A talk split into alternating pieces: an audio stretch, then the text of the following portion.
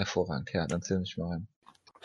5, 4, 3, 2, 1, 0. Boah, jetzt muss ich gerade niesen. Boah, Entschuldigung.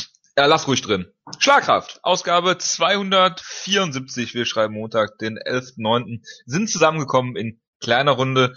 Der Wutke kann heute nicht, aus Gründen, die mir nach wie vor schleierhaft sind. Ich meine, weil ich habe auch keinen Bock. Ne, das ist eine, ein guter äh, Beginn für eine Ausgabe.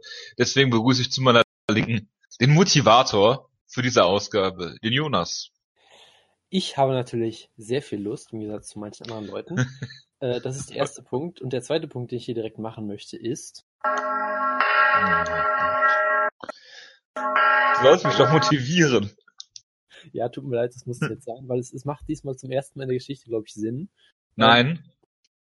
Und, äh, liebe Gemeinde, wir fangen einfach mit den Geburtstagen an, was noch weniger Sinn macht, aber es wird alles Sinn ergeben, glaubt mir. Wir sind bald dabei. Wir haben heute Montag, den äh, 11.9. Es haben heute sehr viele prominente Leute Geburtstag, zum Beispiel, äh, ich glaube, niemand. Ähm, Andre Winner ist der bekannteste, glaube ich. Macht Damals einen hervorragenden Kampf mit Nick Lance geworkt. Genau, geworkt, ja, der Kampf, äh, nachdem die UFC Nick Lance jahrelang feuern wollte. Ähm, und es leider nicht getan hat, wie sich im Nachhinein rausgestellt hat. Ja, im Nachhinein, ich fand das damals großartig, ich war großer Nick Lenz-Fan, das hat sich als großer Fehler erwiesen im Nachhinein. Ja, das ähm, hat, hat, sich so der, der eine oder andere Fanboy-Tum von dir im Nachhinein als Fehler rausgestellt, ja. Ja, das ist korrekt. Ansonsten haben wir noch solche illustren Leute wie Cody Gibson, ähm, Alan Nascimento, der glaube ich Ryzen-Veteran ist. Ist das der? Ich, ich glaube schon. Das darfst du mich nicht fragen. Ja, Ryzen-Veteran, er hat einen Kampf für Ryzen geworkt und verloren. Ähm, das ist natürlich, er wahrscheinlich wirklich. Sehr, sehr wichtig. Und äh, wenn ich so weiter runterscrolle, ist hier einfach niemand. Die deutsche Daniela Graf, wer kennt sie nicht? Ähm, ich zum Beispiel. Ähm, Wir haben ja den Frauenbeauftragten, der keine Frauenkämpfe mehr guckt, nicht dabei. Genau, also es ist wirklich äh, überhaupt, überhaupt nichts dabei, muss man leider sagen. Aber, Jojo, wie du weißt, es gibt ja viele Leute, die diese die Ausgabe morgen hören, ja. hören werden, am 12.09. Da haben auch, hat auch niemand Geburtstag so ungefähr. Ähm, aber dann doch ein paar illustre Leute, zum Beispiel der Sandman, James Irwin, UFC-Legende. Sehr schön. Äh, Johnny Hendricks, der Big Rig, wird sicherlich feiern mit einem großen Steak oder ähnlichem. Das ist natürlich sehr schön. Können ja beide Middleweight antreten gegeneinander, Irwin und äh, Hendricks. Genau. Und äh, wir haben einen weiteren Mann, das ist glaube ich auch der einzige, der sonst noch relevant ist, einen absolut legendären Mann natürlich. Ich rede über äh, ich glaube, das ist der Kämpfer, von dem Woodke behauptet, dass er ein Favorit gegen Donald Cerrone war, was nie, noch nie gestimmt hat. Ich meine, das Paul müsste der gewesen sein. Äh, es kann auch sein, dass sich die beiden Pauls mittlerweile wechseln, weil ich rede von Paul Kelly. Ich weiß nicht, ob der jemals gegen Donald Cerrone gekämpft hat. Ach, äh, war das Paul Kelly? Ja, oder Paul Kelly. Ja, kann auch sein, dass es das ist. Ist ja auch, ist ja auch vollkommen egal. Er hat mal gegen Dennis Siever gekämpft zum Beispiel. Ich glaube, ich verwechsel die beiden gerade. Und äh, Paul ich Kelly. Ich glaube schon. Ja, war es nicht Paul Taylor? Ja, ja, ist egal. Paul Kelly. Ja. Ähm, Paul Kelly ist auf jeden also Fall. Also wenn Paul Taylor Geburtstag hätte, dann würde ich das jetzt abfeiern, aber so. Also Paul Kelly hat gekämpft gegen Dennis Siever, hat mhm. da verloren, hat dann einen Rebound gefeiert gegen ähm, Matt, We Matt Weech, ja. Ach, ist das der, der im Knast sitzt jetzt? Ja, ja. Er hat dann komischerweise keinen Title Shot gerichtet, nachdem er Matt Weech besiegt hat. Ähm, ja, und jetzt wurde er im äh, Mai 2013 ähm, schuldig befunden für Heroin Trafficking und zu 13 Jahren im Knast verurteilt. Ja, ja. Ja gut, aber er hat, es war wirklich der, der gegen äh, äh, Donald Cerrone gekämpft hat. Sehr und schön. auf den Wutke getippt hat. Gut. Und dann schließe ich mit der Lesestunde der Predigt für diese Woche ähm, weil äh, ich soll, glaube ich, weitermachen. Weil Woodke hat gesagt, er möchte, er hat, er hat ja gesagt, er hat nächste Woche große, große Motivation mitzumachen. Ja, das kann an den Kämpfen es nicht liegen. Nein, er, er hat das ja auch im, im ominösen Gruppenchat geschrieben. Er will, er hat, er hat große Motivation mitzumachen, weil es da eine sehr lustige Sache zum Vorlesen gibt. Das heißt, wenn ich jetzt die Woche skippen würde, würde er, glaube ich, nächste Woche wieder nicht mitmachen. Ähm, deshalb, Kannst du ihm ja nicht sagen. Mach das doch einfach. Und, nein, pass auf. Es Boah, dann wäre richtig abgefuckt.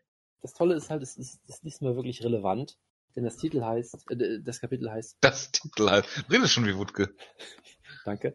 ja. äh, der, der Titel Bereite dich auf die perfekte Gegnerin vor.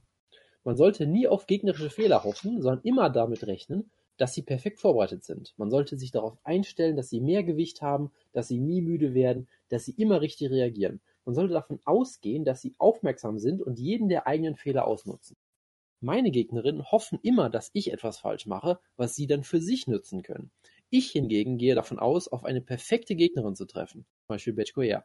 Ich erwarte, dass sie keinen einzigen Fehler macht und ich sie daher in eine Falle locken Zum Beispiel muss. Betchkoea. Und ich sie daher in eine Falle locken muss, wobei es dann ihre richtige Reaktion ist, die ich ausnutze. Ich lasse es nicht zu, dass eine Gegnerin besser ist, als ich es erwartet habe. Deshalb beende ich meine Kämpfe so dominant.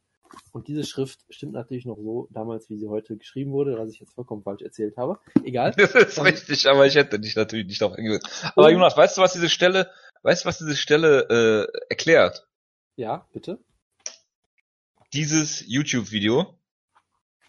Weil sie will ja immer auf den besten und schwersten Gegner eingestellt sein und deshalb spart sie auch mit Gegard Musasi.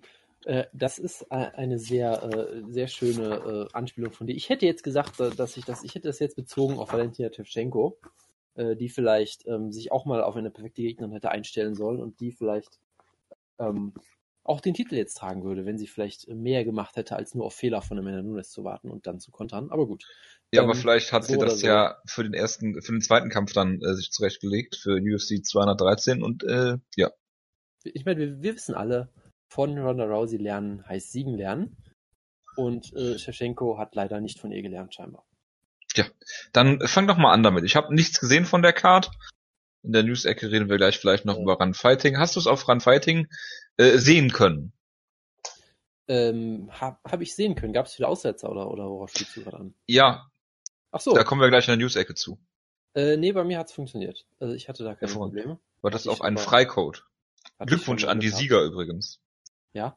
Ähm, nee, Also muss ich ich, ohne äh, Wutke gleich noch die Antworten vorlesen. Das ist ein bisschen lame, aber gut. Bitte. Naja, das, äh, so ist das halt. Genau, ich, ich habe den Kampf gesehen und äh, ich sag mal, es war jetzt äh, kein Bahnburner. Ja, es ist, glaube ich, sie sind beide, glaube ich, gegenseitig so ein bisschen das, das Kryptonit der anderen, ähm, weil Nunes halt hier nicht diesen typischen Stil von, von ihr gehen kann, weil, weil Shevchenko halt diese wunderbare Konterkämpferin ist. Andererseits, Shevchenko kommt damit halt auch nicht so ganz klar, weil Nunes halt immer noch physisch äh, sehr, sehr stark ist, natürlich um einiges größer ist. Also irgendwie neutralisieren sie sich einfach komplett. Im ersten Kampf war es unterhaltsam auf eine Art und Weise, weil Nunes halt einfach ihre typischen Vollgas-Stil gefahren hat, sich was gefinisht hat und dann halt in der dritten Aber da kannte man. Shevchenko auch gar nicht so, ne?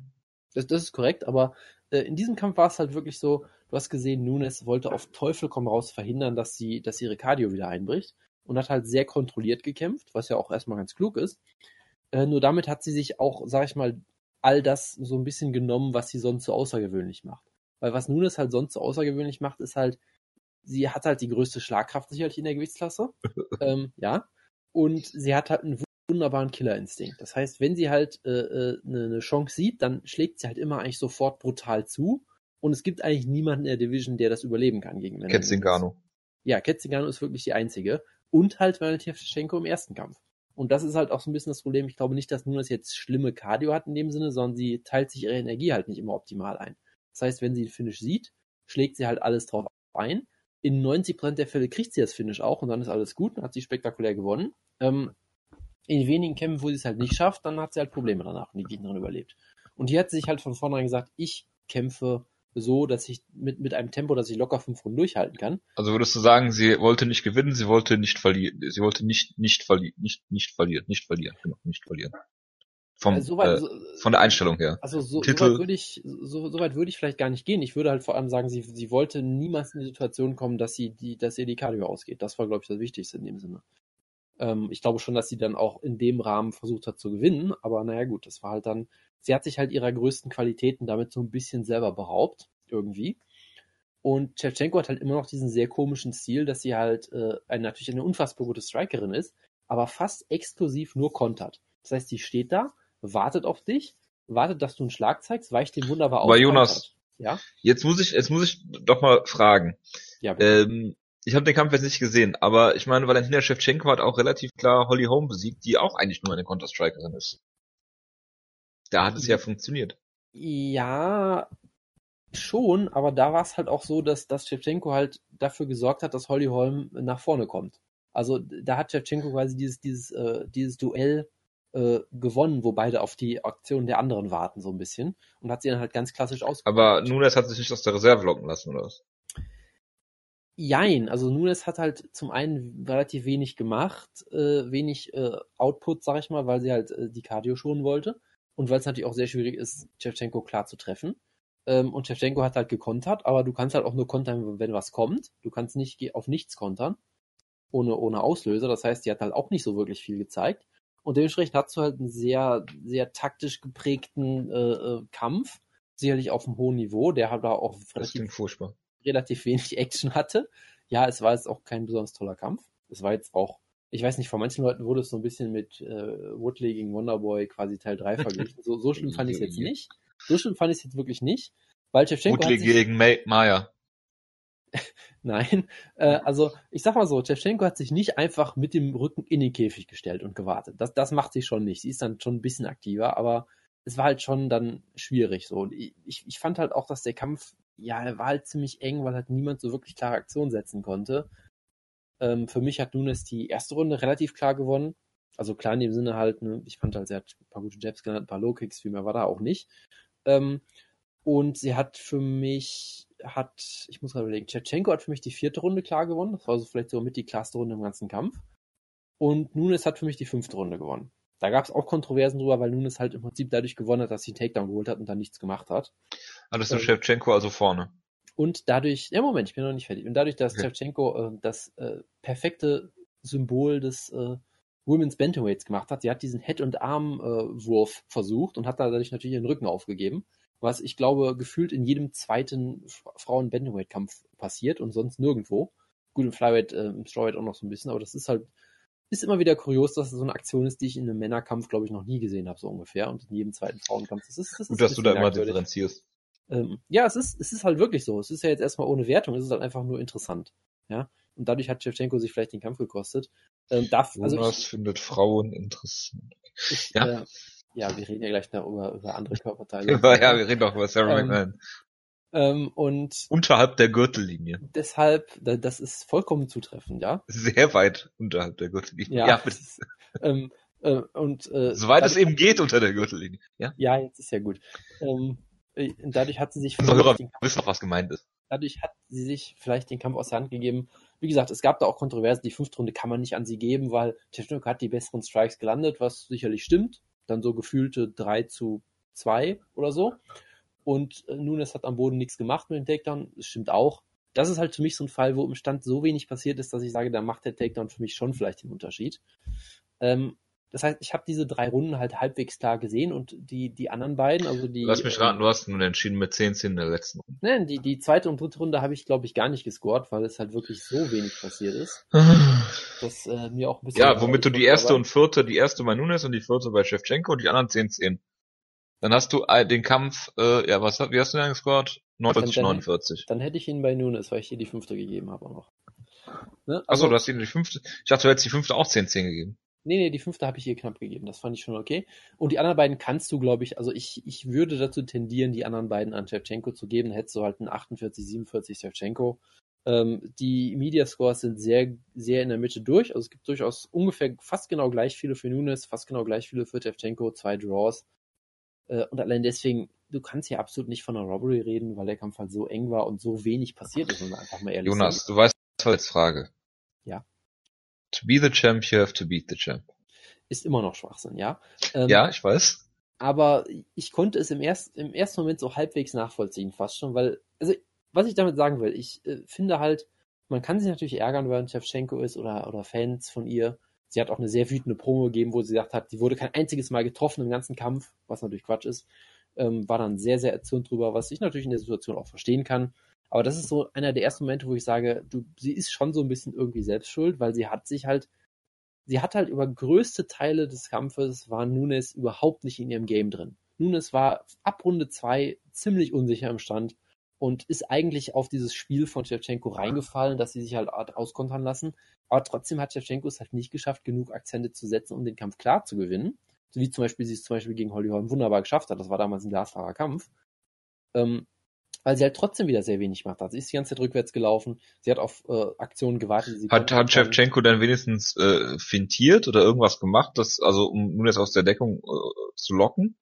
Hm. Ich, ein bisschen natürlich schon. Sie hat natürlich, ich übertreibe jetzt ein bisschen, sie hat natürlich auch ein, zwei Mal sie selbst nach vorne gestrungen und hat dann Logik gezeigt oder so, klar. Aber sie, sie beschränkt sich halt größtenteils schon sehr aufs Kontern und das ist dann halt einfach vielleicht nicht zu wenig, aber es ist halt schon wenig dann. Es sieht halt einfach schlecht aus, wenn die ganze Zeit rückwärts läuft. Ja. Deshalb, es hat mich null überrascht, dass Nunes gewonnen hat. Ähm, ich kann bei diesem Kampf wirklich jede Scorecard vertreten, von 48, 47 Nunes über Draw bis 48, 47 Shevchenko. Finde ich alles vollkommen in Ordnung. Ähm, es war halt für beide, für beide ein enttäuschender Kampf, glaube ich. Shevchenko kann man sagen, das wäre, glaube ich, mehr drin gewesen irgendwie, wenn sie mehr aus ihrer Haut rausgekommen, raus hätte kommen können. Nunes hatte, glaube ich, einen, einen fehlgeleiteten Gameplan so ein bisschen, weil er die Sorge um die Cardio irgendwie alles überschattet hat und sie dann technisch mit, mit Shevchenko nicht so ganz mithalten konnte. Es war halt irgendwie blöd. Beide haben sich nach dem Kampf auch nicht so gut präsentiert. Nunes hat ihr gesamtes Interview dafür genutzt, sich nochmal dafür zu rechtfertigen, dass sie aus dem aus der an, ursprünglichen Ansetzung nicht äh, rausgehen musste, was auch irgendwie komisch war, weil lass es einfach stehen, du musst dich nicht im Nachhinein nochmal drüber rechtfertigen, zwei Monate später. Tevchenko hat, wie gesagt, eine relativ beleidigte Promo gehabt. Wäre es lustig gewesen, also, wenn sie gesagt hätte, haha, Dana, ich stehe doch im Main Event? Das, das wäre großartig gewesen, natürlich. Es gab, äh, ganz vergessen, es gab auch noch die Szenen, dass die beiden sich dann auch noch irgendwie getrashtalkt haben, hat irgendwie Tevchenko noch Abkicks gezeigt, nachdem der Kampf zu Ende war, irgendwie so ganz, ganz komisch. Ich weiß auch nicht, was da los war. Sie haben sich dann irgendwie noch angefeindet so ein bisschen. Also es war einfach irgendwie für alle Beteiligten, glaube ich, eine große Enttäuschung. Ja, sowohl für Tevchenko als auch für Nunes als auch für die UFC, weil mit dem Kampf kannst du niemanden vermarkten. Und die Division ist halt aktuell tot, ja, weil du musst jetzt irgendwie über äh, Rocky Pennington als nächste Herausforderin reden oder irgendwie sowas. Die sich da sicherlich verdient hat irgendwie, aber trotzdem ist das halt nicht optimal, würde ich sagen. Und ich glaube, viel mehr muss man über den Kampf auch nicht mehr sagen. Es war einfach ähm, nicht okay, besonders. Ein, ein, ein Kampf zwischen zwei Lesben, vielleicht lässt sich das gut vermarkten für unseren Frauenbeauftragten äh, Wutke.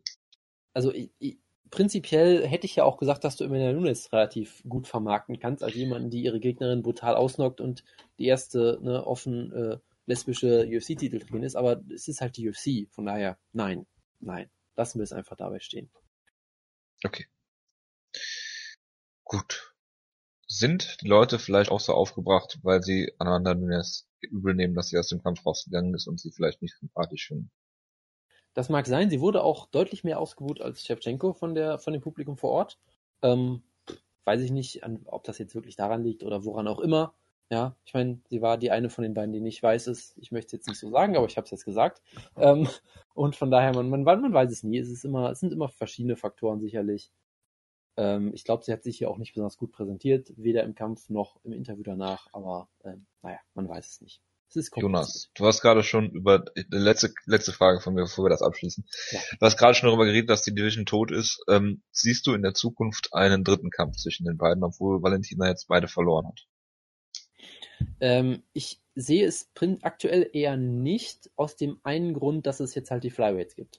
Und da ist Shevchenko, glaube ich, noch ein bisschen besser aufgehoben, weil sie ist ja auch mit Sie hat mit 133 Pfund irgendwie eingewogen oder so. Die ist eigentlich genau. Flyweight.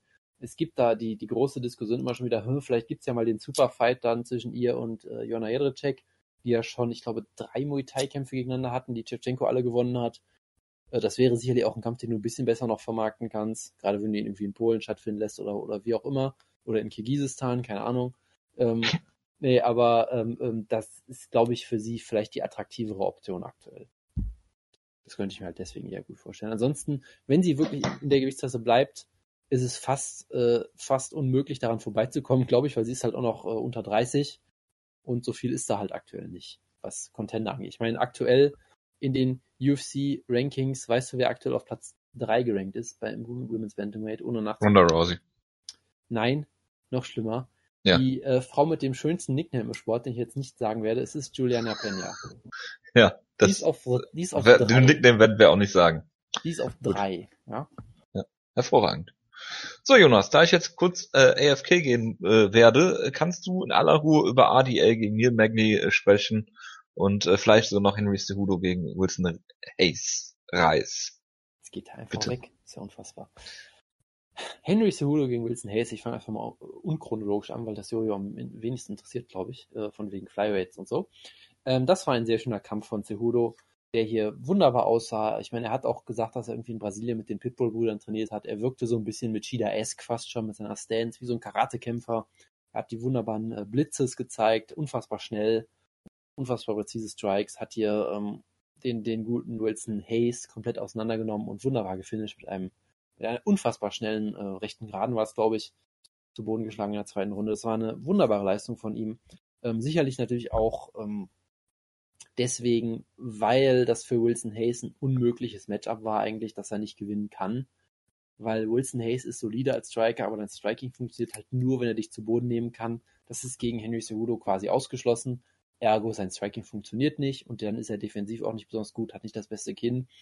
Aber trotzdem, all diese Sachen, äh, wenn man die trotzdem ignoriert, das war trotzdem eine wunderbare Leistung von Cejudo, der hier wieder mal große Sprünge gemacht hat, deutlich polierter auch wirkte, deutlich sauberer Sonst wirkte er immer so ein bisschen wie jemand, der zwar gut boxen kann, aber vielleicht auch ein bisschen wild wird, ein bisschen brawlt. Und hier wirkte er sehr kontrolliert, sehr diszipliniert.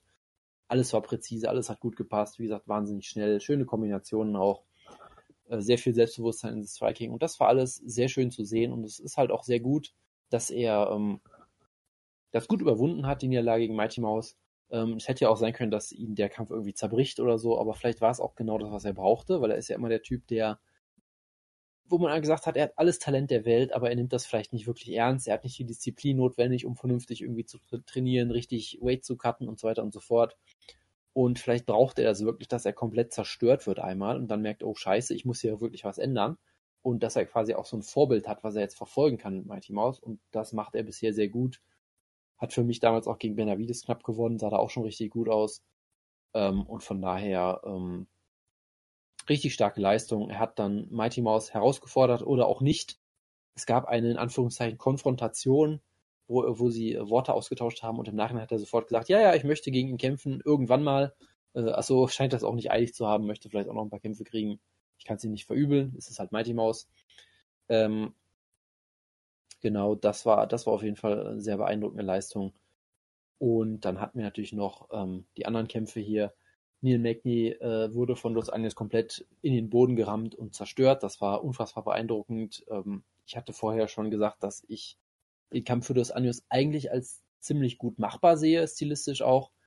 Aber dass er ihn so klar besiegt, hätte ich halt auch nicht gedacht. Ich hätte halt gedacht, ja, er wird aggressiv sein, vielleicht kann er über anderthalb, zwei Runden mit seinen Bodykicks, Lowkicks gute Akzente setzen, Neil Mackie dadurch die Bewegungsfreiheit nehmen ihn irgendwann zu Boden nehmen und so weiter und so fort. Aber es passierte einfach alles instantan. Er hat ihn mit dem ersten Low-Kick sofort von den Beinen geschmissen, ist dann sofort oben drauf, hat Top-Control ihn wunderbar kontrolliert, hat ihn eigentlich Damien Maya-esque vorgeführt am Boden, wo du halt wirklich merkst, dass jede Aktion, die er gezeigt hat, diente dazu, die nächste vorzubereiten. Ja, es kam dann, weiß ich nicht, ein Schlag zum Körper.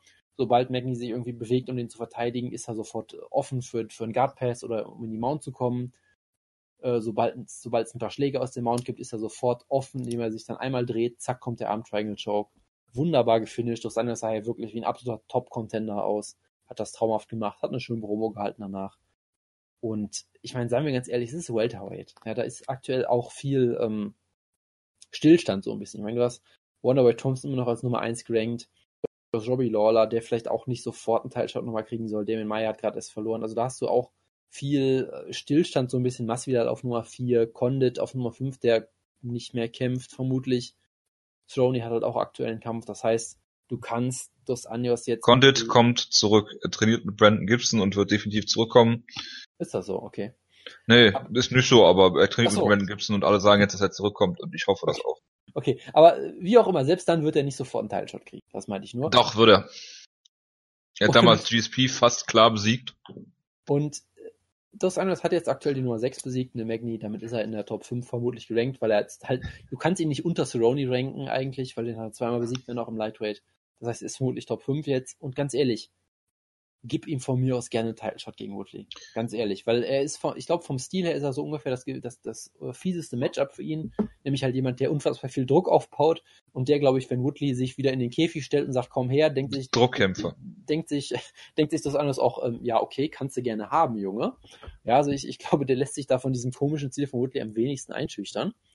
Was natürlich nicht heißt, dass er automatisch gewinnt, aber ich glaube, es wäre ein interessanter Kampf und auch ein Kampf, der dann auch sag ich mal, weniger langweilig werden könnte als vielleicht ein typischer Woodley-Kampf, weil das anderes das halt nicht mit sich machen lässt. Also würdest du eher RDA als äh, Robbie Lawler gegen Woodley stellen? Also das wäre halt die andere Option. Ich weiß halt nicht, ob sie Lawler ein direktes direkt ein Rematch geben wollen nach dem einen Sieg nur und der langen Pause. Ich würde es, ich, halt ich würde es nicht machen. Das habe ich schon gesagt nach dem, nach dem Lawler, nach dem knappen Lawler-Sieg gegen Cerrone. Ähm, weil äh, Woodley hat ihn innerhalb von zwei Minuten oder was ausgenockt Danach war Lawler erstmal äh, ein Jahr weg, hat dann einen knappen Sieg gegen Cerrone gefeiert. Also man würde Robbie Lawler, glaube ich, keinen Gefallen damit tun. Ähm, soll er halt noch jemanden besiegen und dann kann er von mir das Title Shot haben. Aber ähm, da auch, wie du schon gesagt hast, niemand da war sonst und sich jetzt ADA hier anbietet, warum nicht? Ja. ja. ja von daher ähm, kann man das durchaus, denke ich, ähm, ähm, rechtfertigen. Und von daher ist es war eine wunderbare Leistung. Also besser kannst du es echt nicht machen. Dominanter geht es gar nicht und von daher traumhaft, wunderbar. Cejudo gegen Reis hast du ja schon drüber gesprochen, ne? Genau. Ja, schon, äh, hast du gesagt, dass Cejudo einen Title Shot bekommen soll anstelle von Ray Borg jetzt? Äh, Habe ich nicht, nein. Weil Cejudo das, das selber nicht möchte, was eine sehr schöne Szene war. Ah, okay. Ähm, wo er, wo er und, und das war wirklich toll. Er und Mighty Mouse haben äh, äh, Wörter ausgetauscht, wie die Engländer es vielleicht so schön sagen würden, ja. ja. Äh, und dann wurde er darauf angesprochen, hat dann direkt die Gelegenheit zu sagen, ja, ich möchte jetzt einen Title-Shot haben. Stattdessen hat er gesagt, ja, ich habe mit Mighty Mouse geredet, ist ein ganz netter Kerl, ich möchte natürlich nochmal gegen ihn kämpfen. Punkt, Punkt, Punkt, irgendwann. Also hat sofort, hat sofort sich mehrmals davon distanziert, jetzt sofort einen Teil. Es wäre natürlich auch scheiße für ihn, wenn er äh, die äh, längste Titelregentschaft der UFC-Geschichte und die Chance auf den Rekord von Mighty Mouse zunichte machen würde und daraufhin seiner Karriere einen neuen Schub geben könnte. Aber gut. Ja, da muss man die Kämpfer natürlich respektieren. Dann äh, hatten wir ein wei weiteres, ähm, nennen wir es mal Highlight der Show, was eine Lüge wäre, nämlich wir hatten Ilya Latifi gegen Tyson Pedro. Tyson Pedro immer noch eins der größten Talente im Light Heavyweight.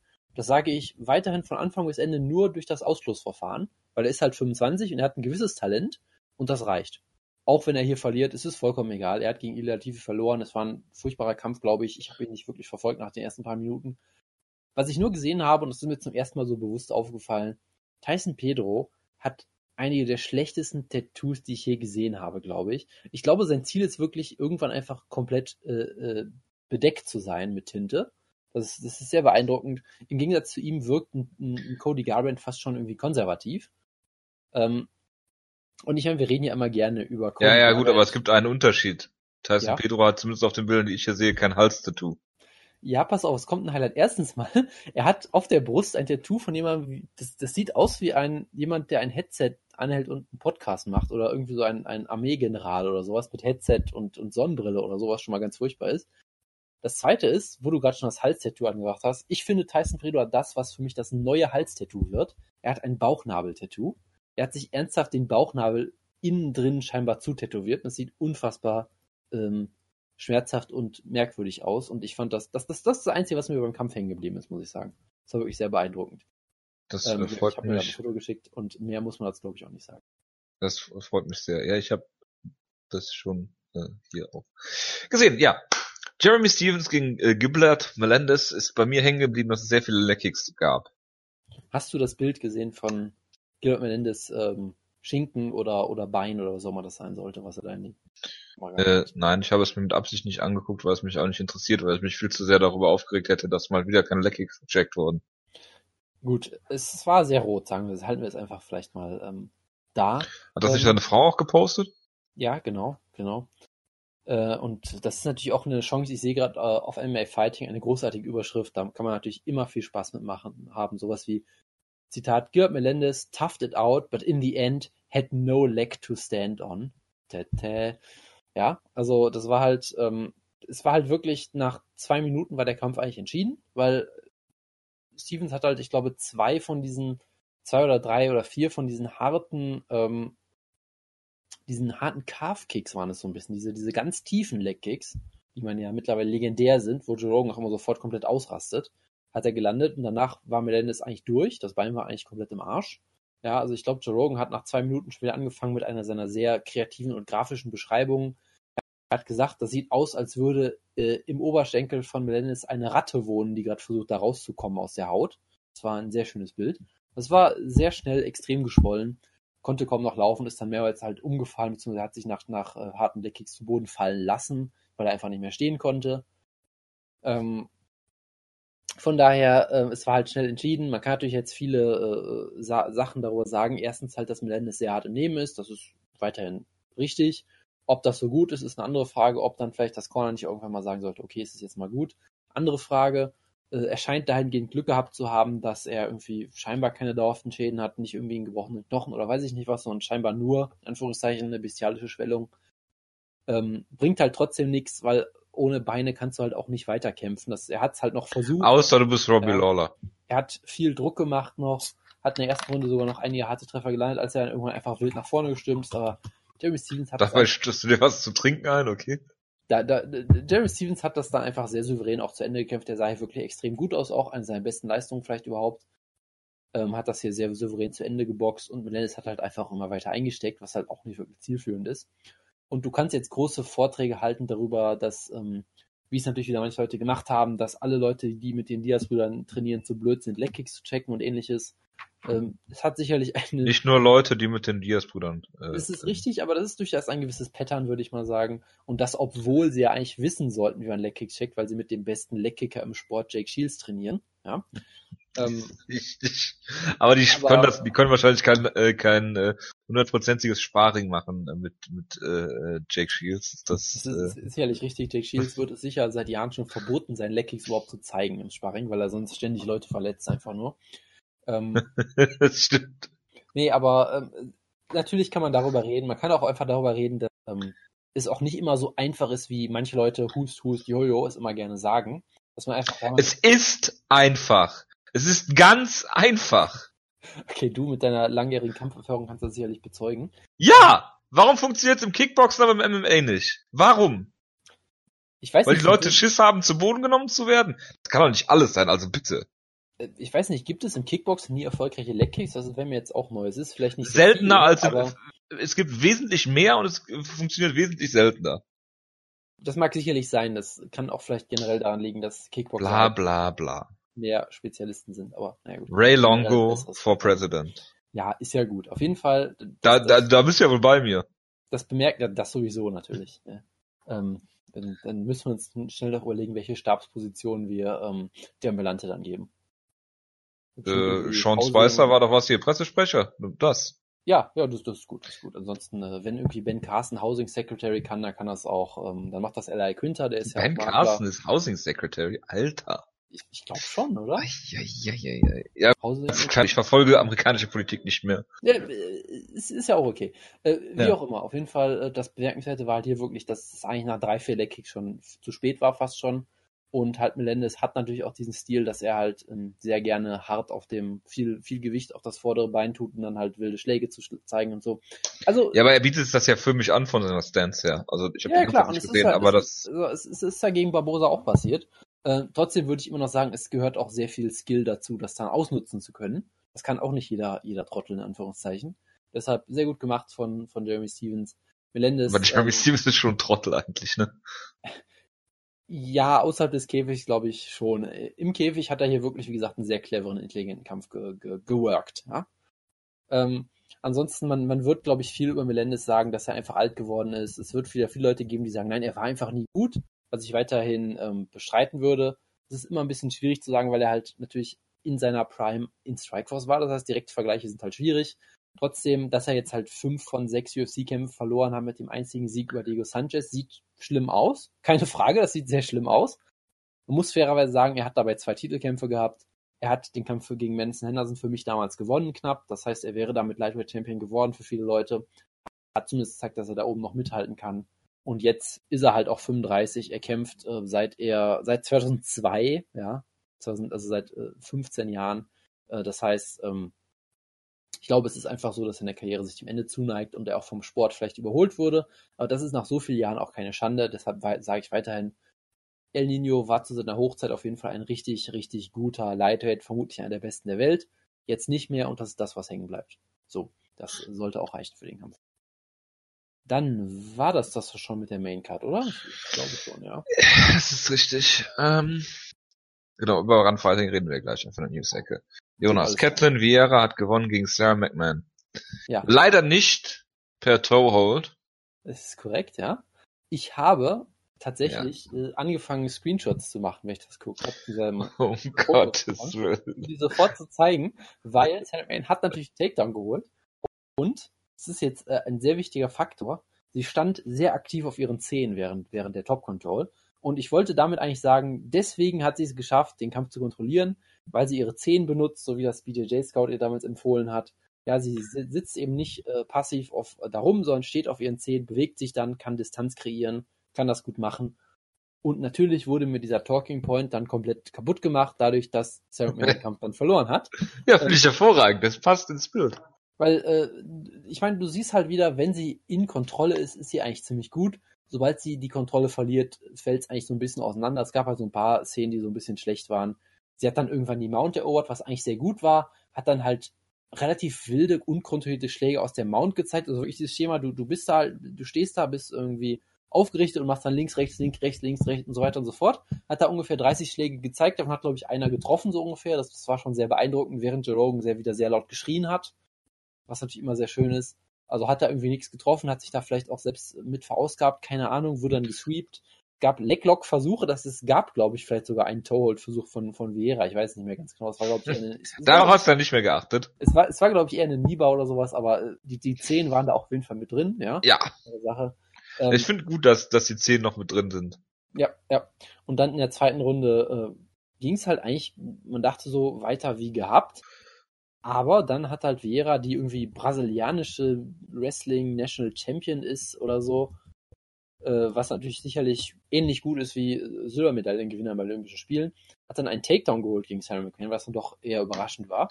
Und dann hat sich halt das gleiche gezeigt wie irgendwie immer bei Sarah McMahon leider. Äh, sie sieht, wenn, wenn sie gut aussieht, sieht sie manchmal richtig gut aus. Aber wenn sie die Kontrolle über den Kampf verliert, dann geht alles ganz, ganz schnell irgendwie den Berg, Berg ab bei ihr. Und sie hat sich dann innerhalb kürzester Zeit in einem Arm Triangle Choke äh, gefunden. Ja, was ja in Anführungszeichen ihr Move ist, weil sie ihre letzten beiden Siege auch noch per äh, Arm Triangle geholt hat. Hat sie das Telefon beantwortet? Äh, nein, sie hat viele Sachen, glaube ich, nicht gemacht. Sie war zum Beispiel auch in der Halfguard und wurde trotzdem damit getappt, was dann doch etwas merkwürdig ist. Ähm, also es war eine sehr unkonventionelle Arm Triangle, glaube ich, aber du hast halt gesehen, dass sie wirklich komplett rot angelaufen ist. Also es war jetzt nicht so, dass sie einfach getappt hat aus Panik oder sowas, die Submission war schon drin. Sage Northcutt-esque. Ja, ja, wirklich. Die Position war wirklich ähnlich. Das war schon sehr bizarr irgendwie. Und dann hat sie halt verloren. Und ich glaube, das wird es jetzt irgendwie gewesen sein für sie auf diesem hohen Niveau. Leider, weil sie ist jetzt auch, äh, wird jetzt bald 37 in äh, zwei Wochen. Ähm, sie ist kein Young Man mehr. Nee, äh, das war sie vielleicht sogar auch noch nie, könnte man vielleicht sogar sagen. Vielleicht. Ähm, aber ähm, nein, aber es war halt so ein bisschen schade, weil sie, es wirkte halt wirklich so, als hätte sie sich jetzt ein bisschen gefangen, in Anführungszeichen, mit, mit drei Siegen am Stück jetzt. Davon zwei Finishes, wo sie richtig gut aussah, eigentlich über weite Strecken. Und das war halt wieder so ein bisschen, ich sag mal, ein Rückfall in alte Zeiten, wo ihr der Kampf dann doch. Obwohl sie äh, zehnmäßig besser aufgestellt war. Ja, sie war auf jeden Fall besser aufgestellt, aber es hat dann irgendwie noch nichts gemacht. Das war sehr, ja. sehr merkwürdig ärgerlich. Was musst du zum Rest der Karte noch loswerden? Gut, äh, die Zehn von äh, Sarah Moras waren, glaube ich, auch wichtig. Ich habe ehrlich gesagt nicht darauf geachtet. Sie hat eine wunderbare Arm Armbar geholt ähm, gegen Ashley Evans Smith, die eigentlich, wo man denkt, die ist die bessere Athletin, die bessere Ringerin. Moras ist eine sehr einseitige Grapplerin, relativ äh, gut, gute Finisherin, aber jetzt auch sonst relativ eindimensional, glaube ich. Also hat äh, ihre Gegner natürlich das gemacht, was sie wollte. Sie hat sie zu Boden genommen, lag in der Guard rum und wurde dann submitted. Das war wunderbar. Ähm, aber diese Armbar-Sequenz war wirklich großartig, muss man wirklich sagen. Die ging, also der Kampf ging knapp drei Minuten. Davon war, glaube ich, gefühlt eine Minute lang diese Armbar drin. Und Ashley Evans Smith hat immer weiter versucht, die zu verteidigen, auch durchaus auf interessante Art und Weise. Sie hat ihr den Fuß mehr oder weniger ins Gesicht gesteckt. Das ist, ja, das ist kein Problem. Sie hat sich mit dem Knie auf, das, auf, auf den Kopf von Moraz gesetzt, was auch alles, ich weiß nicht, ob das legal ist, aber ist auch egal, es war sehr kreativ. Sie hat immer wieder versucht, sich rauszuwinden. Sie ist dann, äh, sie hat sich dann zum Käfig bewegt, damit halt Moraz sich nicht quasi rausrollen kann und die Armbar aus, äh, ausbreiten äh, kann, weil sie dann quasi in den Käfig reingerollt wäre. Also sie hat eigentlich sich eigentlich so, wie es für mich als, nur, ne, als Laie wirkte, sehr gut verteidigt. Aber Moraz hat halt einfach immer weiter angegriffen und irgendwann hat sie die Arme dann gekriegt, hat die dann sofort den Arm auch komplett umgedreht. Das heißt, der Ellbogen zeigt dann einfach mal in die komplett falsche Richtung. Das war ähm, sehr unangenehm. Und wurde dann nach gefragt, hat Joe gesagt, hey, du hast ihr, glaube ich, den Arm gebrochen. Hat sie gesagt, ja, ich hoffe es doch, was eine sehr interessante Aussage war. ähm, also ich weiß auch nicht genau, was es damit auf sich hatte. Ähm, aber ja, ähm, das war auf jeden Fall ein sehr schönes Finish. Rick Glenn gegen Gavin Tucker war ein ziemlich interessanter Kampf. Ähm, mit Scorecards von, ich lese dir jetzt mal kurz vor, 29-27 für Rick Glenn, 30-25 für Rick Glenn, 30-24 für Rick Glenn. Man könnte da vielleicht die, die, den Eindruck haben, dass ein Punktrichter so ein bisschen betrunken war. Ähm, das würde ich soweit unterstreichen. Ähm, er hat es geschafft, eine Runde an Gavin Tucker zu geben, in dem der zu Boden geschlagen wurde. Das ist schon irgendwie beeindruckend. ja.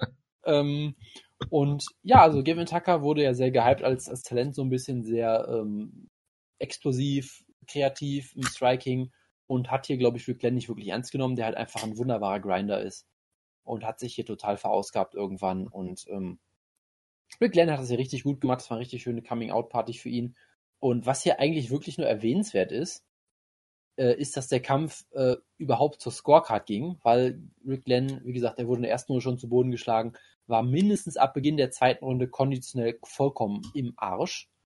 Und er hat irgendwie es geschafft, die Runde Meinst Gavin Tucker, äh, durch, oder? durchzustehen. Äh, ja, Gavin Tucker natürlich. Ähm, während er die ganze Zeit verprügelt wurde und Rick Glenn, glaube ich, versucht hat, neue Fight-Metric-Rekorde zu setzen. Ähm, und das, ähm, also dass weder das Corner ihn hier rausgenommen hat, ist, eine, ist, ist ein Skandal natürlich. Dass der Ref den Kampf nicht beendet hat, ist ein Skandal, weil Gavin Tucker konnte sich wirklich nicht mehr intelligent oder andersweitig verteidigen. Er war halt nie ausgenockt, weil Rick Lance auch nicht dieser große One-Punch-Knockout-Artist ist oder sowas, aber er lag da einfach größtenteils nur noch rum und es wurde halt auf ihn eingeprügelt so. Und ähm, dass da der Kampf äh, nicht gestoppt wurde, ist natürlich ein Skandal. Es ist wie immer schlimm. Es ist halt immer das Problem, ähm, die, die äh, Corner hat natürlich auch ein Interesse daran, dass Gavin Tucker möglichst lang im Kampf bleibt, weil wenn er gewinnt, gewinnen sie auch, kriegen sie auch mehr Geld durch die Win-Bonus und die ganze Struktur, wie das funktioniert. Ähm, trotzdem musst du da einfach reinstoppen und deinen Protégé rausnehmen aus so einem Kampf. Das ist weiterhin ein Skandal eigentlich. Der Ref hätte es auch machen müssen. Und generell es ist halt einfach sehr, irgendwie sehr, sehr Vielleicht kriegt er auch Siegprämie. Sehr passend halt, dass das natürlich, das würde einiges erklären. Nach Tae Bang möchte ich da nichts mehr ausschließen. Das würde, das, das würde einiges äh, erklären. Ähm, und es ist halt irgendwie sehr passend, dass das hier in Edmonton stattfand. Ich wusste, Ähm, dass du das sagst. Natürlich äh, der, die, was ist das in Kanada? Provinzen, glaube ich, heißt, oder? Was? Ja. Provinzen, ich glaube schon, ja. Wo Tim Hake gestorben ist. Alberta. Ähm, genau, äh, Alberta, die Provinz. Wo ähm, es ja auch eine offizielle Untersuchung geben soll, eigentlich Tod von ihm, weil die Kommission offensichtlich sehr viel Scheiße gebaut hat und sehr viele offensichtliche Warnzeichen einfach willentlich ignoriert hat. Da gab es jetzt zum Beispiel auch die News, dass diese Investigation einfach mal verschoben wurde, bis die UFC-Show war, weil man möchte ja nicht da irgendwie äh, die UFC-Show so ein bisschen torpedieren. Was natürlich ähm, wunderbar wieder äh, ist. So, das erinnert mich daran, wie Floyd Mayweather mal verurteilt wurde und die Gefängnisstrafe ausgesetzt wurde, damit er erst nochmal Kampf haben kann und dem Staat ein bisschen Geld verdienen kann. Das ist einfach alles wieder, es ist alles wieder sehr schön. Und, und ähm, ich sag mal so. Ist das denn auch wie in Amerika organisiert, dass die Kommission die Regierung ist, wie Dana White sagen würde? Ich, ich würde es. Ist das staatlich? Ja, ich, ich würde es sehr, ich würde es auf jeden Ja Fall. gut, Kanadier sind ja Amerikaner nur ohne Waffen, ne? Das hast du jetzt gesagt, aber ähm, ich. Und mit dem metrischen System. es, es müsste so äh, sein, wenn ich das richtig verstanden habe, ja. Ähm, auf jeden Fall äh, halt der übliche Skandal, den man gefühlt bei der zweiten Show hat. Und so ist das. Ansonsten, ähm, Alex White hat Aber, aber bald ist ja, äh, Josh Rosenthal zurück, der sauberste Ref, den man sich vorstellen kann. ja, dann sind die ganzen Kämpfer alle sehr viel entspannter im Käfig, weil er gewisse äh, Dienste von sich abgibt oder so. Ja, Dann ist das, alles, das, dann ist das alles okay. gibt, das gibt USASA-mäßig sicherlich äh, überhaupt äh, nette Twitter-Kommentare. Gut. Genau. Dann ansonsten Alex White sah sehr gut aus in seinem, ich glaube, Alter, du redest doch jetzt nicht über Alex White, also bitte. hat per schönem TKO gewonnen. Cajun Johnson hat im Opener mit einem sehr schönen Finish gewonnen. Und das, Das ist, Szenario mute mich absichtlich nicht. und das ist das, was ich dazu sagen wollte. Prost. Und die Show war unterm Strich eigentlich ziemlich solide. Es fehlten halt die großen Namen, es fehlte halt der Mighty Mouse Kampf. Der Main Event war Achso, ich dachte, du sagst jetzt JDS gegen Francis Ngannou. ja das auch, aber es fehlt, es, ich finde halt da, davon abgesehen, die Karte war immer noch ziemlich solide angesetzt, halt jetzt nicht als Top Pay-Per-View würdig, nein, sicherlich nicht. Aber ich sag mal, das, was man geboten hat für Hardcore-Fans, war es vielleicht okay. Ich habe mich größtenteils unterhalten gefühlt, bis eben auf dem Main Event und natürlich auch solche Kämpfe wie Ili Latifi gegen Tyson Pedro oder natürlich Arjan Bula gegen Luis Enrique, die ich dann auch nicht geguckt habe, weil ich bin ja nicht Ja beteuert. gut, aber du musst bedenken, in Amerika musst du für den Pay-Per-View schon 50, ne 60, 55 Dollar zahlen. Dafür wäre es sicherlich zu wenig. Aber gut, die UFC, das, äh, ist sind ja noch- sicherlich- Da, wie gesagt, das muss jeder mit seinen eigenen Maßstäben natürlich auch messen, aber ja, vermutlich schon. Gut, dann kommen wir zur News-Ecke. Und es gab Probleme bei Runfighting, zumindest was äh, die Live, äh, das Live-Publikum äh, gesagt hat. Das habe ich zumindest auf Twitter gesehen. Ich habe es jetzt, wie gesagt, nicht gesehen. Wir hatten äh, freundlicherweise einen äh, Freicode, haben zwei verlost. Ich komme auch gleich noch zu den äh, Antworten von euch, weil die Frage war ja, was eure Lieblings-Wutke-Aussprache ist. Ähm, was ich noch dazu sagen wollte, Jonas, ist, ich habe es dir extra vor der Sendung noch gesagt, dass ich noch was erzählen wollte. Ich habe ja gestern konnte die Ausgabe ja nicht stattfinden, weil ich äh, wunderschön in Ruhe Football geguckt habe. Ja. Und auf Pro7 Max gab es natürlich auch Werbung für die UFC für den Pay-per-View vom Vorabend mit gut. Francis Ngannou und JDS.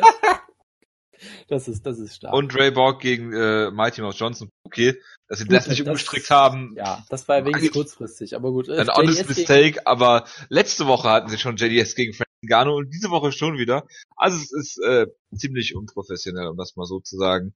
Am 10. am, am 10.9. machen sie äh, Werbung für ein Pay-Per-View, der der Nacht zum 10.9. läuft, also hervorragend. Also ja, gut. Auf Twitter versuchen schon alle der Zone davon zu überzeugen, dass sie ähm, die UFC-Rechte von Run Fighting äh, abkaufen sollen. Aber gut, äh, ob das was bringt, weiß ich nicht. Äh, einige meiner Lieblings-Twitter-Leute, zum Beispiel Dennis Heilmann, ja, der sich sicherlich auf äh, Pitbull gegen äh, Weichel 2 freut, er hat da auch mitgewirkt. Aber gut, ich hätte dazu nichts mehr sagen. Ich gucke UFC-Shows auch nicht mehr live.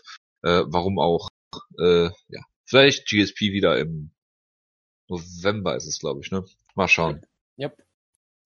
Gut, dann äh, hast du geschrieben, nee, Wutke hat das geschrieben. Eigentlich wollte ich Wutke dazu fragen, weil äh, ich habe nur gelesen, dass er das in News-Ecken Dings da gepostet hat, dass die Vertita-Brüder ihre äh, restlichen Anteile an der UC äh, mittlerweile auch ver ver veräußert haben und jetzt nicht mehr damit drin hängen. Aber gut. Ähm, ja, okay. Also ich habe dazu nichts zu sagen. Ich auch nicht, aber gut. Äh, Jonas, äh, du hast äh, in den äh, Gruppenchat, äh, nee, in die, in die News-Ecke äh, gepostet, dass Nikita Krylov sich geäußert hat, warum er die UFC verlassen hat. Ich habe den Artikel nicht gelesen, da du ihn gepostet hast, musst du jetzt dazu die Stellung beziehen. Andernfalls sieht's verdammt doof aus, weil du den Artikel nicht gelesen hast. Ich habe den Artikel natürlich gelesen, aber es ist schon so lange her, dass ich nicht mehr weiß, was drin steht. Ähm, nein, aber also was, was er im Prinzip gesagt hat, war größtenteils, ähm, dass er äh, auch die Möglichkeit hat, sage ich mal, zu Hause zu kämpfen. Was er als zu Hause definiert, ist immer sehr interessant. Ja, äh, da, da komme ich vielleicht äh, gleich noch zu. Äh, genau, ja, er hat nämlich äh, jetzt ein, ein e Event geheadlined namens United Donbass, der in den Zitat Occupied Territories of Eastern Ukraine gehalten wurde. Also auch in Seine Heimat? Ja, also er ist ja, er ist ja Ukrainer, der sich aber pro Russland äh, äußert und hat jetzt halt in diesem, ich glaube, ist, ist, ist Donbass, das ist, glaube ich, eine dieser, dieser ähm, Regionen, die sich dann abgespalten hat von der Ukraine und gesagt hat, nee, wir gehören jetzt zu Russland oder so. Das ist mhm. alles äh, sehr ähm, tricky, sage ich mal. Und auch natürlich sehr interessant wieder. Karim Sidan hat da ja auch, glaube ich, ein schönes Video zugemacht von einer Weile mal, wie quasi solche Leute jetzt auch MMA nutzen, um quasi ihre Separatistenbewegung anzustrengen. Natürlich mit Jeff Monson an der Spitze, der erste nicht russische Bürger von einer dieser komischen Republiken. Also ist immer wieder sehr interessant. Ähm, ansonsten hat er halt sowas gesagt, er muss halt nicht weit reisen, äh, er muss keine US-Steuern bezahlen, äh, er, er, muss nicht irgendwie äh, äh weg, äh, ne, er hat es halt nicht nötig, sagt er. Er kann halt äh, ähm, Erfahrung sammeln, er kann vor Ort kämpfen, da irgendwie tätig sein für Sachen, die ihn wichtig sind, ohne dass er halt die UFC dazu braucht. Und das war es halt im Prinzip. Und ich vermute mal, dass er auch äh, nicht schlechter verdienen wird. So. Und das war halt eigentlich alles, was ich dazu sagen. Gut. Wutke hat eine Frage im ominösen Gruppenchat, die ich mal beantworten werde eben. Ähm, ja, dann ähm, Showtime äh, in Form von Steven Espinosa, der Showtime Sportchef ist, glaube ich, hat bei der MMA Hour gesagt, dass sie nach Ende des äh, UFC äh, Fox Deals darüber nachdenken, mit der UFC zu verhandeln über einen Deal ihrerseits. Mehrere Dinge ähm, habe ich mir dazu äh, überlegt. Einmal hat er gesagt, dass er Differenzen mit ähm, Dana White hatte in der Vergangenheit schon, das ein bisschen runtergespielt ähm, was Strikeforce und Maymac anging. Das heißt, sollte Showtime vielleicht den Zuschlag bekommen, uh, wird die Luft dünn für Dana White, sag ich einfach mal in der Hoffnung, dass sie ihn endlich absägen. Ähm, dann könnte man natürlich darüber äh, nachdenken, ob es dann vielleicht endlich wieder auf CBS MMA Event gibt. Ich hoffe mit den Diaz-Brüdern im Main Event, sie holen Jake Shields zurück und der kämpft dann gegen Mayan Miller nochmal. Das, das wäre das. das. Das klingt traumhaft auf jeden Fall, ja. äh, was ich mir da vorstelle mit einer UFC-Show in, ich glaube, Nashville war's. Gut. Möchtest du was dazu sagen? Äh, nein. Gut. Was möchtest du dazu sagen, dass Kane Velasquez 2017 nicht mehr kämpfen wird? Ich bin schockiert und äh, hätte es niemals für möglich gehalten. Tja. Ähm, Moment, ich muss kurz den Wut geantworten. Ja, wir haben dann noch eine News, die ich vielleicht mal kurz ähm, nennen kann. Es wurde eine weitere Show von One angekündigt. Ähm, steht hier natürlich nicht wann.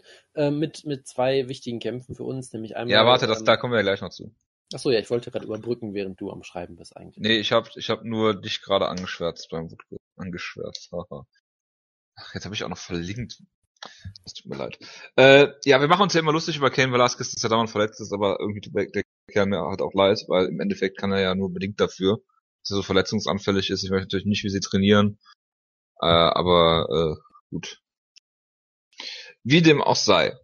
Wir müssen noch, bevor wir zu den Kampfankündigungen kommen, natürlich zu den Aussprachen äh, von Wutke kommen, die wir hier per E-Mail äh, zugesandt bekommen haben. Dann haben wir, ohne die Namen natürlich zu nennen, wir haben, es haben äh, tatsächlich mehr Leute mitgemacht, als ich gedacht habe, weil ich dachte halt nach dem Ausfall von Mighty Mouse und äh, äh, JDS, dass nicht so viele Leute mitmachen und sich schon nicht äh, interessiert, aber äh, wir haben einmal Ryzen dabei natürlich, äh, mit sehr vielen Rs und Es und Is und S und, und wie auch immer. Dann ähm, Francis Ngannou, auch Schön, ganz ja. vorne mit dabei. Klassiker und King-. King Rayner, auch mit sehr vielen Rs. Dann haben wir Ryzen natürlich. Wir haben Francis Ngannou nochmal. Michael Chiesa und Zia Bahaduzad. Ist nicht noch hab- von Mac, Matt Brown? Hat Futke jemals Siaba Hadosada so genannt und nicht Sexia Junior? Das ist mir neu. er hat den Baha, irgendwas am Ende fehlt. Ach, wir müssen ihn mal fragen. Hasudada oder irgendwas, ja. Das Ich, das ist auf jeden Fall lustig. Gut, dann haben wir noch äh, Marion Renault natürlich. Natürlich, ganz, ganz wichtig. Dann ähm, Weltlerweight. Ja, das ist, ich weiß nicht, ob das eine Aussprache ist oder eher einfach ein Tick, dass er einfach die gewisse neu, neu Er hat doch gesagt, dass er schwört, dass er in den 90er deutschen äh, Boxkommentatoren Weltlerweight, äh, Weltlergewicht gesagt haben, oder? keine Ahnung. Irgendwie so hat er das mal erklärt. Das, das kann sein, ja. Ich kann ihn mal fragen, ah nee, er spielt gerade Stardew Valley. Gut, äh, dann natürlich noch Wilson Reis, in Klammern wie das Lebensmittel. Erstens, weil es zur Show passt und zweitens, weil ich recht lange gebraucht habe, um die richtige Aussprache herauszufinden. Ja, Siehst du mal. Kommt von einem der Gewinner. Gut. Ähm, ich war ein bisschen enttäuscht, dass Christusche Scherer nicht dabei war. Ja, ich war sehr überrascht, dass äh, Juliana Pena nicht dabei war. Die Venezuelen. Füchsin? Ja, genau. Ich werde, ich werde es nicht aussprechen, das ist Wutke vorbehalten. korrekt, korrekt. Wir können das nicht, wir können das nicht machen, das geht nicht. Gut, dann haben wir äh, Kampfankündigung. Äh, fangen wir doch mal mit äh, One hat hast einmal Ben Askren gegen Shinya Aoki in einem Retirement-Kampf für Ben Askren, der danach offizielle Funktion bei One übernehmen wird. Ja.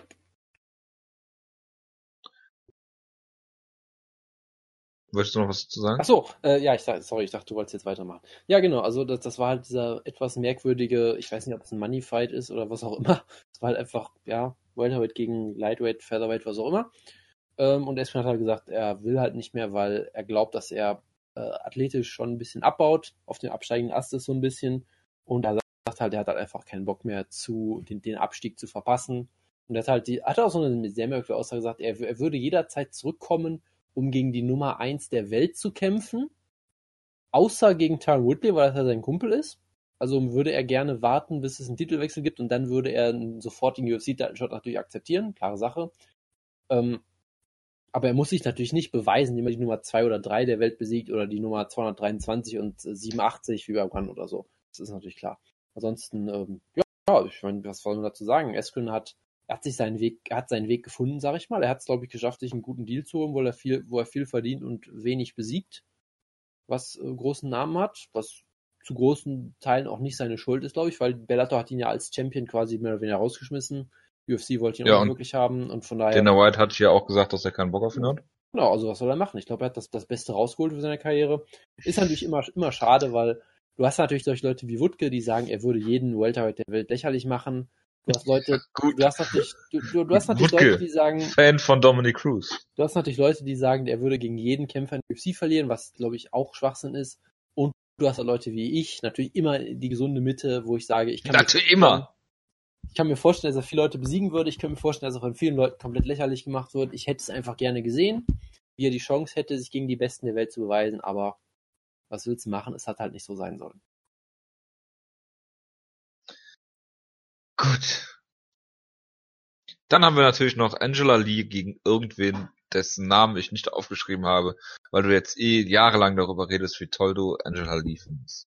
Es ist Mei Yamaguchi. Äh, Das ist ein Rematch äh, von ihrem Kampf im letzten Jahr, wo ich kurz überlegt hatte, nach Singapur zu fliegen für diesen Kampf, bis ich gemerkt habe, wie weit Singapur von, von äh, Korea Ja, weg ist. weil du völlig falsche geografische Ja, natürlich.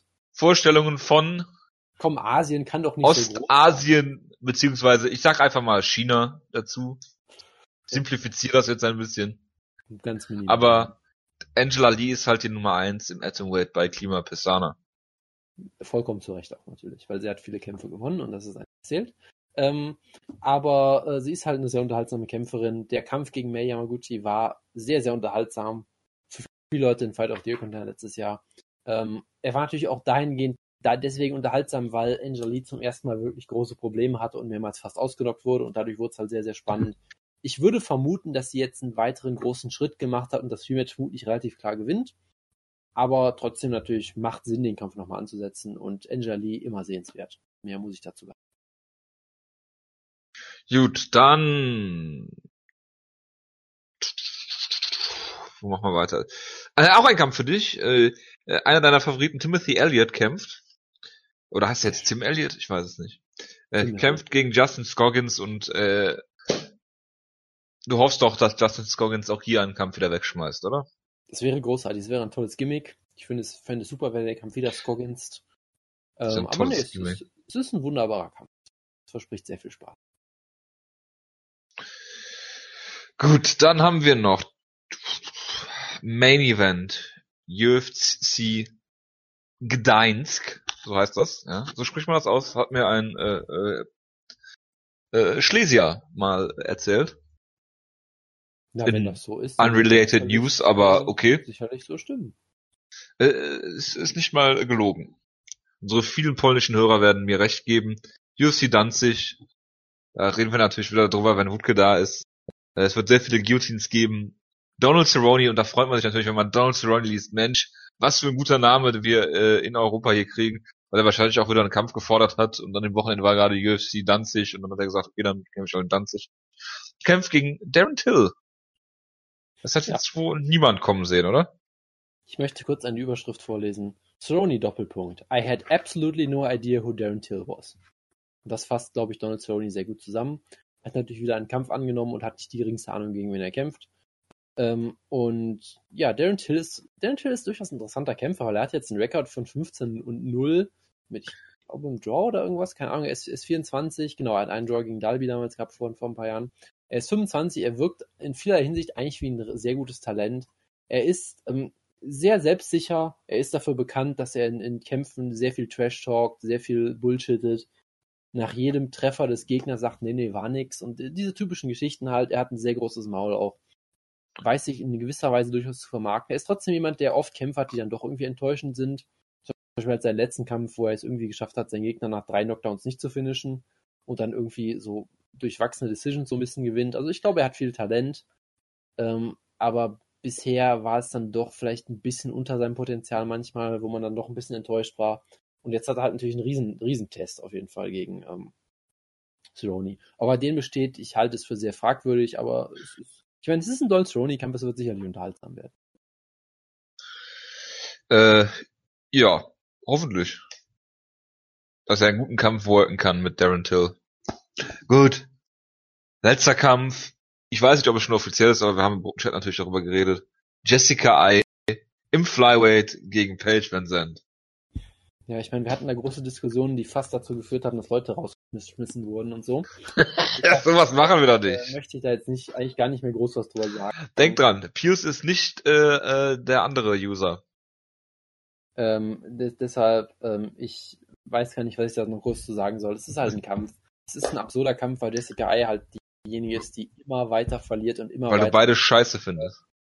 Das ist nicht ganz falsch, ja. Ja. Ähm, und ja, wir werden sicherlich noch ausführlich, wir werden eine halbe Stunde Preview für diesen Kampf machen, wenn er stattfindet. Deshalb muss Ja, ich da jetzt nichts Ich werde eine halbe. Stunde darüber reden. Denke ich mir doch. Ja, Jessica Ai, nur weil sie jetzt äh, vier Niederlagen am Stück hat und äh, äh, eins, äh, Moment, eins, sechs, nee, eins, fünf, eins in ihren letzten äh, äh, sechs, sieben Kämpfen ist, ist das noch lang kein Grund, sie zu feuern. Also bitte. Also, bitte. Aber Wutke hat ja gesagt, man hätte sie gefeuert, äh, wenn der Kampf nicht in Cleveland, also sie, man, sie ist noch dabei, weil sie in Cleveland, Ohio vor eigenem äh, Publikum äh, kämpfen konnte. Noch das hat nicht gereicht, gegen Batch Correa einen furchtbaren Kampf, den ich damals im Mutas gesehen habe, äh, zu verlieren. Aber gut, ich habe schon ganz gehässig gesagt, dass ich glaube, dass Jessica Ai diesen Kampf gewinnt, ähm, um diese ganzen Page Van Zandt Fans ein bisschen äh, äh, zu fucken. Aber ich muss ganz ehrlich sagen, es würde mich nicht wundern, wenn Jessica Ai diesen Kampf gewinnt. Gut. Ja. Kommen wir zu äh, der hervorragenden Pittsburgh Show äh, nächste Woche Samstag ist eine Fox Sports One Show. Äh, das heißt äh, in Amerika und wird deshalb von Fight Pass übertragen. Jojo, Jojo, immer positiv denken. Es könnte schlimmer sein. Es könnte UFC Japan sein, übernächst. Das ist korrekt. Das ist, es geht immer noch, es geht immer noch schlimmer. Man muss einfach nur eine Woche weiter gucken. Aber gut, reden wir über Luke Rockhold gegen David Branch. Luke Rockhold. Rockhold. Luke Rockhold war jetzt längere Zeit weg äh, nach seiner K.O.-Niederlage gegen Michael Bisping. Ja, Ja, äh, immer wieder, immer wieder faszinierend, darüber nachzudenken. äh, kämpft jetzt gegen David Branch, den UFC-Rückkehrer, den doppelten Champion von World Series of Fighting. Er hat die meisten Submission-Siege in World Series of Fighting History. Er ist 10 und 0 bei World Series of Fighting. Er hat die zweitmeisten Siege, äh, was? Er hat die zweitmeisten Siege bei World Series of Fighting mit 10. Und er ist der erste Champ natürlich von World Series of Fight- of Fighting, der äh, in zwei Gewichtsklassen einen Titel gehalten hat.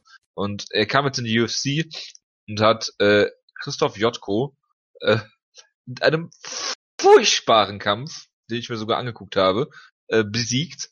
Korrekt? Äh, damit erstmal äh, den Christoph Jotko Hype Train gestoppt. Äh, es, äh, ja, war sehr hervorragend. Kämpft äh, gegen äh, Luke Rockhold, der ähm, diesen Kampf einfach gewinnen wird. Ich weiß nicht, was ich zu diesem Kampf sagen soll. David Branch ist dieser typische, ja, wie soll man Lay and Pray Kämpfer, der hässliche Kämpfe Ja, gewinnt. äh, Das, das Problem ist halt auch, er kann auch im, im Stand Lay and Pray irgendwie machen. Ich weiß gar nicht, wie er das schafft, aber das kann er auch im Striking irgendwie. Also egal was er macht, es ist selten spektakulär.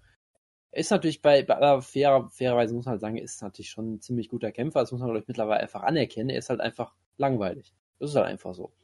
Äh, Er ist halt unfassbar undynamisch, um es vielleicht mal so zu sagen.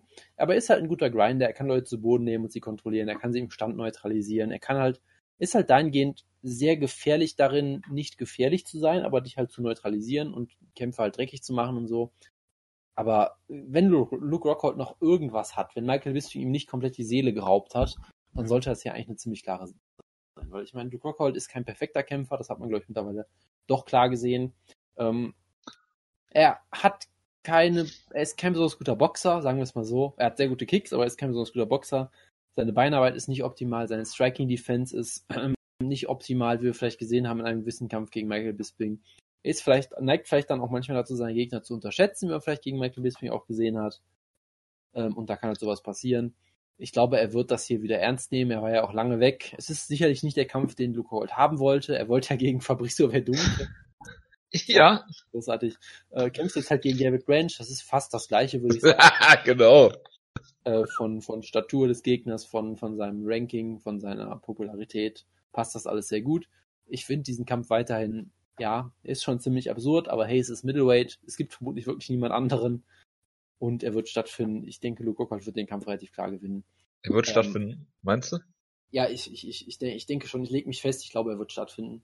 Ähm, Mutig. Äh, ich, ich glaube halt, äh, das Ding ist halt, Dave Branch müsste ihn halt outstriken. Das wird, glaube ich, nicht, nicht stattfinden, weil Luke Rockhold halt sehr gefährlich einem Striking ist. Wunderbare Bodykicks, mit denen er schon ein Leute gefinisht hat. Er hat natürlich auch wunderschöne äh, Question Mark Kicks, ja, oder auch Brazilian Kicks, mit denen er zum Beispiel Michael Bisping mal gedroppt nie hat. Nie gehört. Ähm, und da ist er, da, damit ist er halt sehr dynamisch. Er ist halt einfach auch ein Riese fürs Middleweight, der locker im Letterweight kämpfen könnte. Ähm, ich glaube, er kann da auf lange Distanz gut kämpfen. Wie gesagt, Boxen ist nicht so seine Stärke, da könnte er vielleicht durchaus Probleme haben mit Branch. Ansonsten müsste, glaube ich, Branch den Kampf halt zu Boden nehmen und das kannst du halt gegen Rockhold einfach vergessen.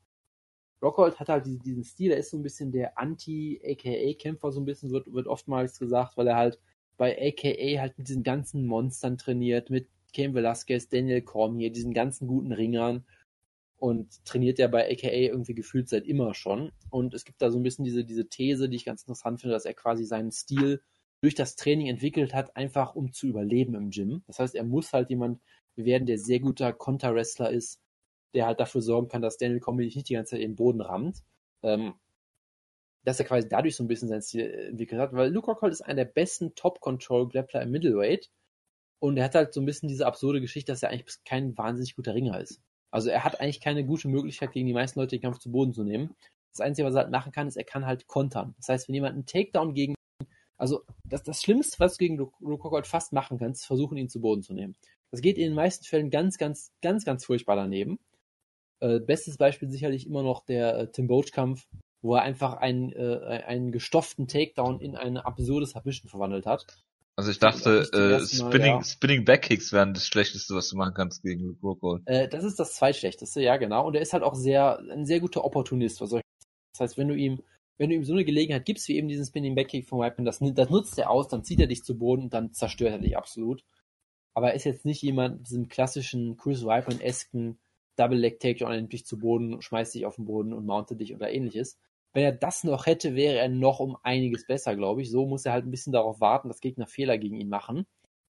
Weil er halt nicht diese, dieses großartige Ringen hat. Ich glaube, gegen Machida war es auch eher so, dass er ihn größtenteils halt gekontert hat und äh, einmal ist Machida, glaube ich, sogar ausgerutscht. Und dann ist Luke Rockhold einfach sofort auf ihn draufgesprungen.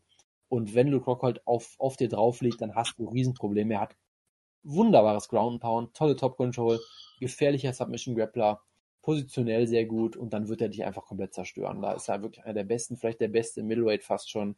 Und ich meine, Middleweight hat auch solche wie Jacare zum Beispiel. Und ich glaube, Rockhold ist da nicht, nicht um viel schlechter. Ist halt anders, der Stil ist anders natürlich, ähm, aber macht das sehr gut. Und ich glaube, der Ranch wird hier früher oder später ähm, Probleme kriegen. Ich tippe einfach mal auf den Finish von Rockhold, weil ich mir diesen Kampf nicht über fünf Runden angucken möchte. Das ist der Hauptgrund. Aber ich glaube, er wird irgendwann dann den Kampf zu Boden nehmen und da vielleicht per TKO gewinnen durch Ground and Pound, vielleicht per Submission hoffe es mal. Sehr gut. Den Rest der Cup schenken wir uns. Kann man eigentlich wirklich, könnte man eigentlich wirklich machen, ja. Ja, Co-Main Event ist Mike Perry, den wir alle hassen, gegen Thiago Alves. Hoffen wir, dass Thiago Alves kämpfen kann und gewinnt. Dann haben wir noch Hector Lombard gegen Anthony Smith. Ja, Hector Lombard ist tief gefallen, kann man glaube ich festhalten, oder? Ja.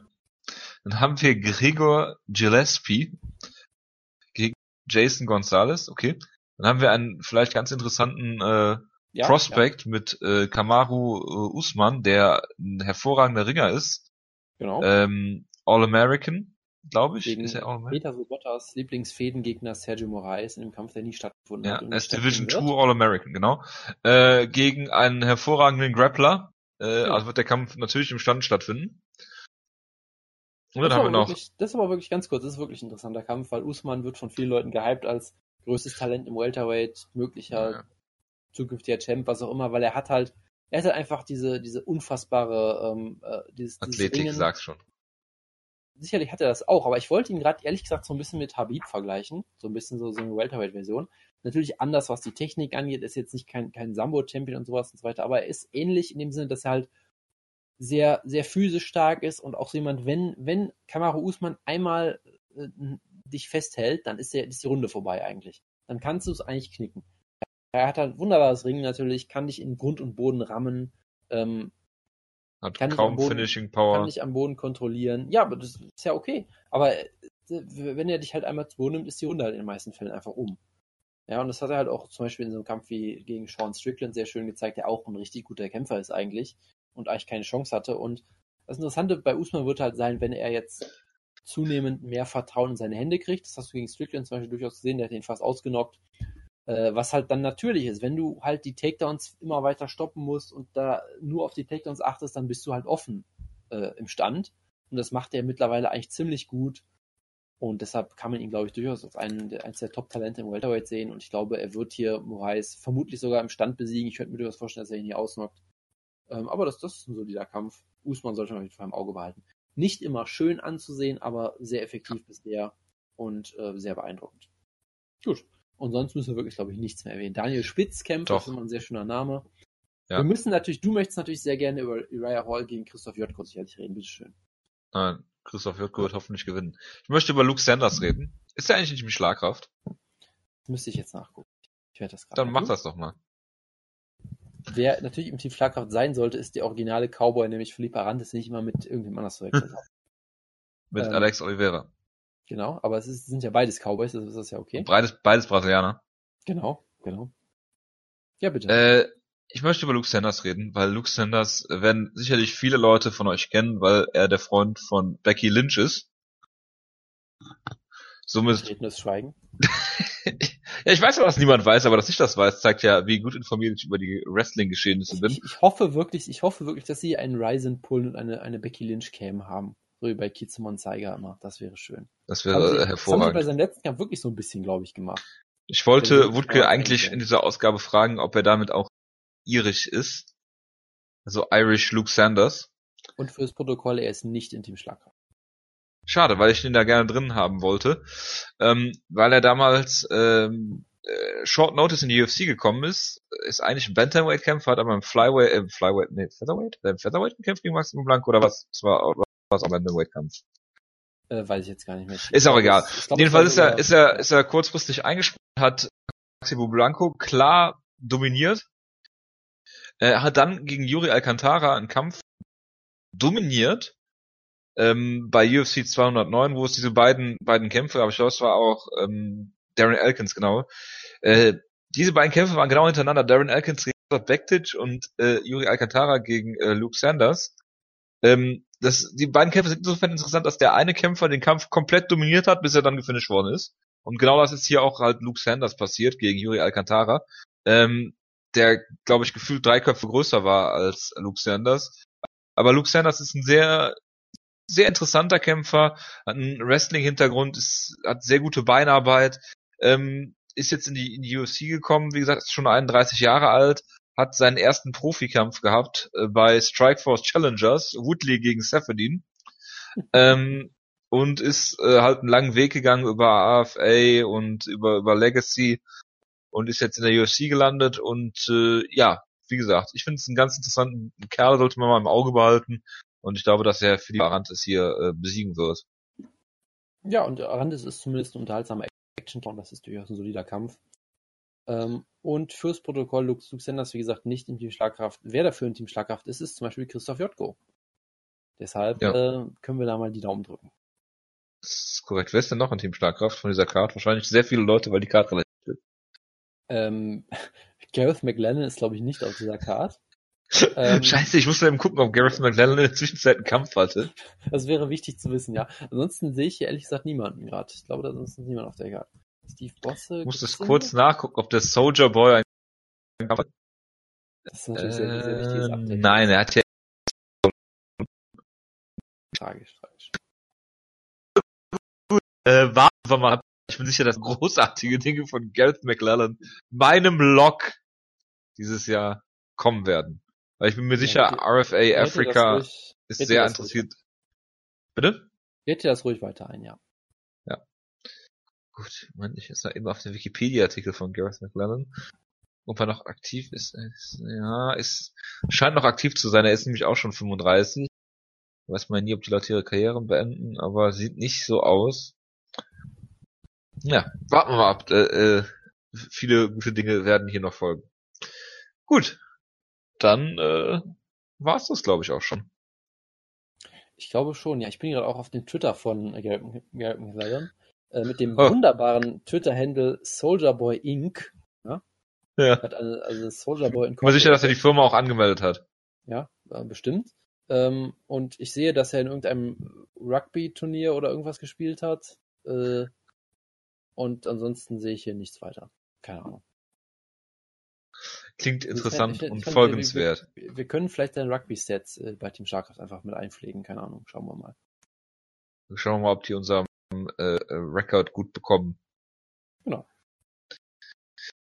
Dann äh, verabschiede ich mich, wünsche einen guten, eine, eine gute Restwoche. Die Woche ist ja schon gestartet.